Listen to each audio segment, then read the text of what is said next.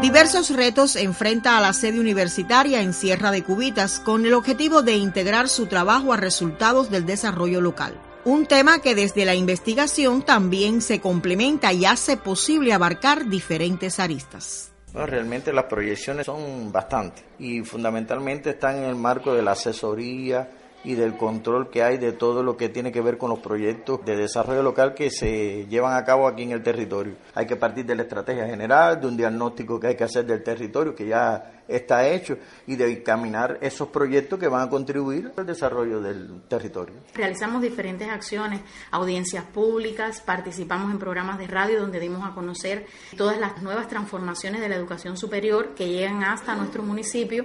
Hay transformaciones importantes, sobre todo, por ejemplo, con el acceso a las carreras que antes se debía realizar exámenes de ingreso.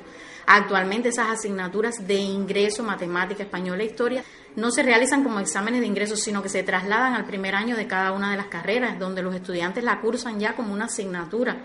Permanezcan en nuestras carreras y permanezcan con calidad. ¿Por qué? Porque precisamente es uno de los grandes retos de la universidad, entregar a la sociedad profesionales comprometidos con la revolución. Es una de las grandes líneas de trabajo de la universidad. Lograr de una manera integrada y sostenida el impulso a programas que son decisivos en el desarrollo sostenible demanda del trabajo de todos en una tarea que es posible desde la puesta en práctica de cada experiencia comunitaria y que exige de orientación y control gubernamental. Entrevistó María del Carmen Castañeda Barón.